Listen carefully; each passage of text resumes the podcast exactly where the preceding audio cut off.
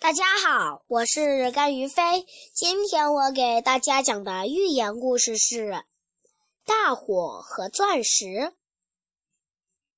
也不知是谁不小心往地上扔了一个带火星的烟蒂，小小的火星点燃周围的碎纸木屑，最后烧着了周围一大片房子。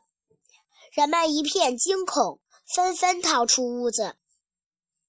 慌乱之中，有一块被人丢失的钻石遗落在路旁，在尘土中闪耀着微弱的光芒。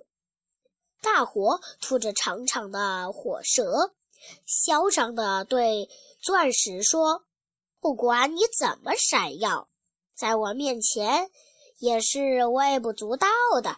瞧瞧，现在还有谁能认出你？可我呢？一旦我发怒，大火冲天，浓烟满屋，所有楼房都被我包围。